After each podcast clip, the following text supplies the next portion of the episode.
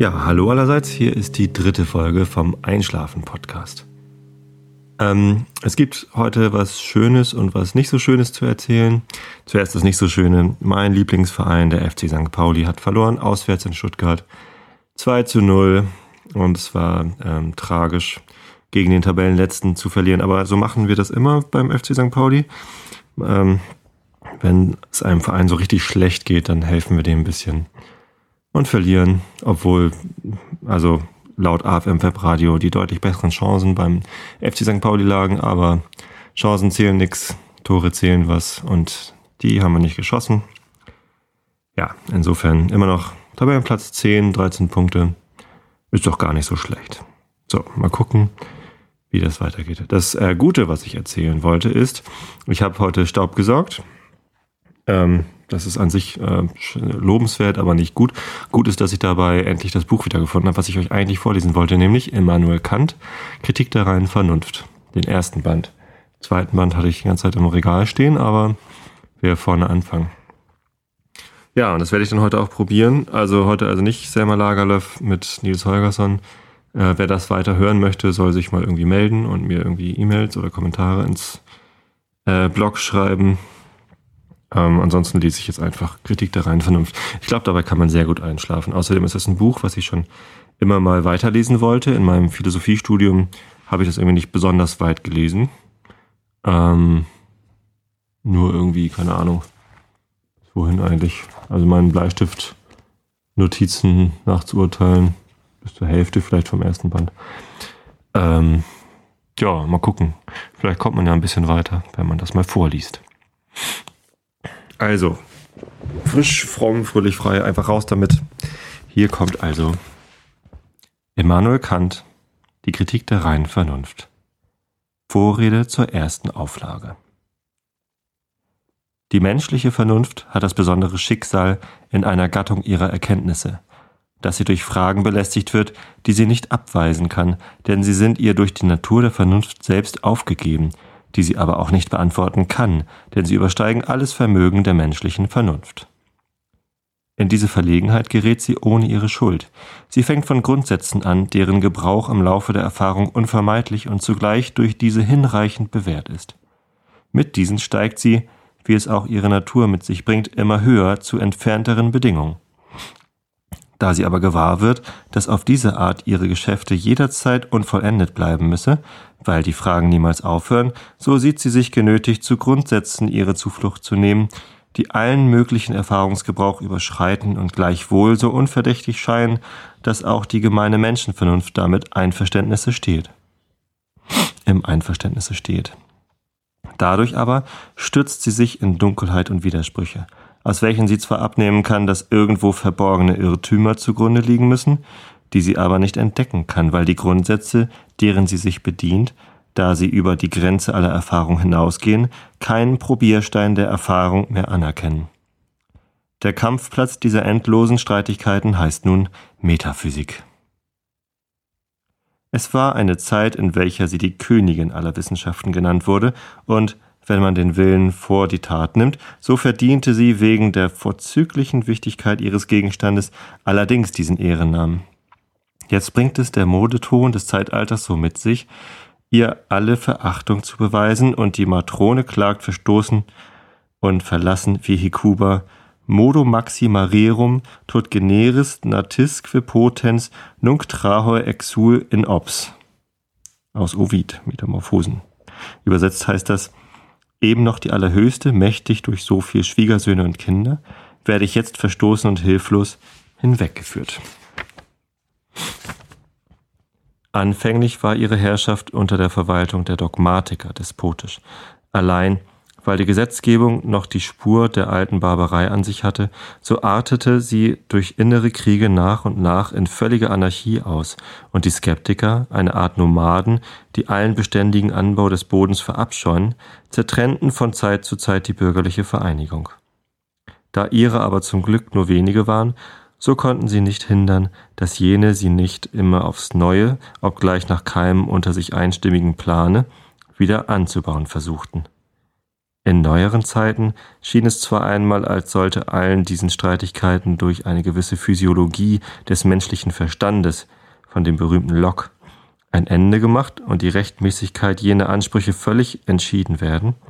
Es fand sich aber, dass, obgleich die Geburt jener vorgegebenen Königin aus dem Pöbel der gemeinen Erfahrung abgeleitet wurde und dadurch ihre Anmaßung mit Recht hätte verdächtig werden müssen, dennoch weil diese Genealogie ihr in der Tat fälschlich angedichtet war, sie ihre Ansprüche noch immer behauptete, wodurch alles wiederum in den veralteten wurmstichigen Dogmatismen und daraus in die Geringschätzung verfiel, daraus man die Wissenschaft hätte ziehen wollen. Das war jetzt ein ziemlich langer Satz. Naja.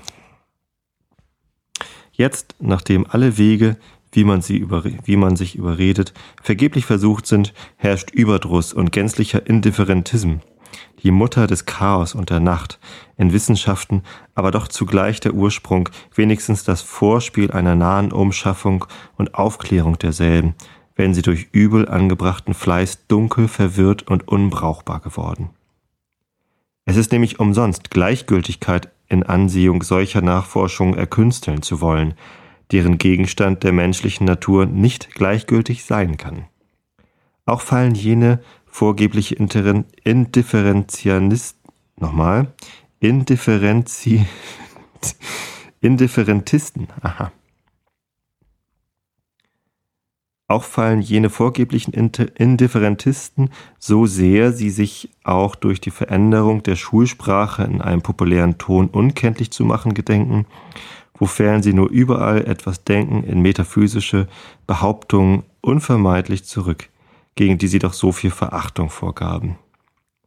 Indessen ist diese Gleichgültigkeit, die sich mitten in dem Flor aller Wissenschaften ereignet und gerade diejenige trifft, auf deren Kenntnisse, wenn dergleichen zu haben wären, man unter allen am wenigsten Verzicht tun würde, doch ein Phänomen, das Aufmerksamkeit und Nachsinn verdient.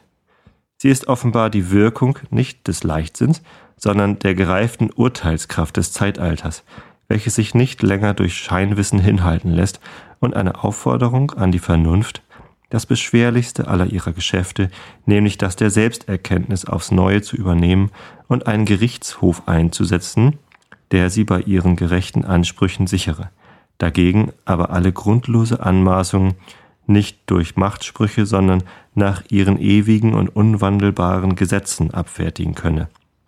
Und dieser ist kein anderer als die Kritik der reinen Vernunft selbst. Okay, bis dahin erstmal. Herr Kant ist hier also damit beschäftigt, äh, zu erklären, was Metaphysik überhaupt ist. Mhm. Und ähm, hat so für seine Zeit festgestellt, dass da nicht alle was mit anfangen können dass es vielleicht ein bisschen überhoben worden ist. Und ähm, betrachtet also die Zweifler, Indifferentisten, denen es also auch wahrscheinlich egal ist, was so das Ergebnis der Metaphysik sein könnte, hm, als ähm, ein, ein, ein Zweig der äh, Weltansicht, der daraus hervorkommt, dass äh, die Urteilskraft gereift sei des Zeitalters. Ja. Hm. Nun hat er also begründet, warum er überhaupt ein Buch schreiben will zu dem Thema. Vielleicht.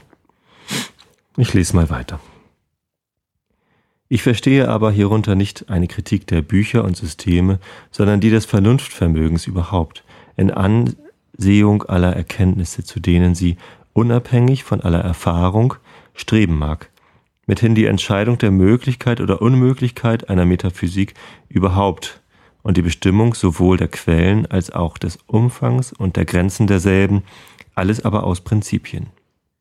Diesen Weg, den einzigen, der übrig gelassen war, bin ich nun eingeschlagen und schmeichle mir, auf demselben die Abstellung aller Irrungen angetroffen zu haben, die bisher die Vernunft im erfahrungsfreien Gebrauch mit sich selbst entzweit hatten. Ich bin Ihren Fragen nicht dadurch etwa ausgewichen, dass ich mich mit dem Unvermögen der menschlichen Vernunft entschuldigte, sondern ich habe sie nach Prinzipien vollständig spezifiziert und nachdem ich den Punkt des Missverstandes der Vernunft mit ihr selbst entdeckt hatte, sie zu ihrer völligen Befriedigung aufgelöst. Zwar ist die Beantwortung jener Fragen gar nicht so aufgefallen, dass als dogmatische zwar ist die Beantwortung jener Fragen gar nicht so ausgefallen, als dogmatisch währende Wissbegierde erwarten möchte, denn die könnte nicht anders als durch Zauberkünste, darauf ich mich nicht verstehe, befriedigt werden. Allein, das war auch wohl nicht die Absicht der Naturbestimmung unserer Vernunft und die Pflicht der Philosophie war, das Blendwerk, das aus Missdeutung entsprang, aufzuheben, sollte auch noch so viel gepriesener und beliebter Wahn dabei zunichte gehen.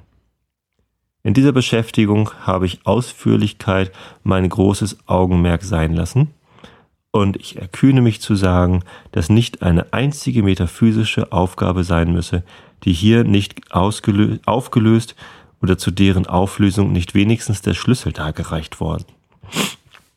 In der Tat ist auch reine Vernunft eine so vollkommene Einheit, dass, wenn das Prinzip derselben auch nur zu einer einzigen aller der Fragen, die ihr durch ihre Natur aufgegeben sind, unzureichend wäre, man dieses immerhin nur wegwerfen könnte, weil es als denn auch keiner der übrigen mit völliger Zuverlässigkeit gewachsen sein würde.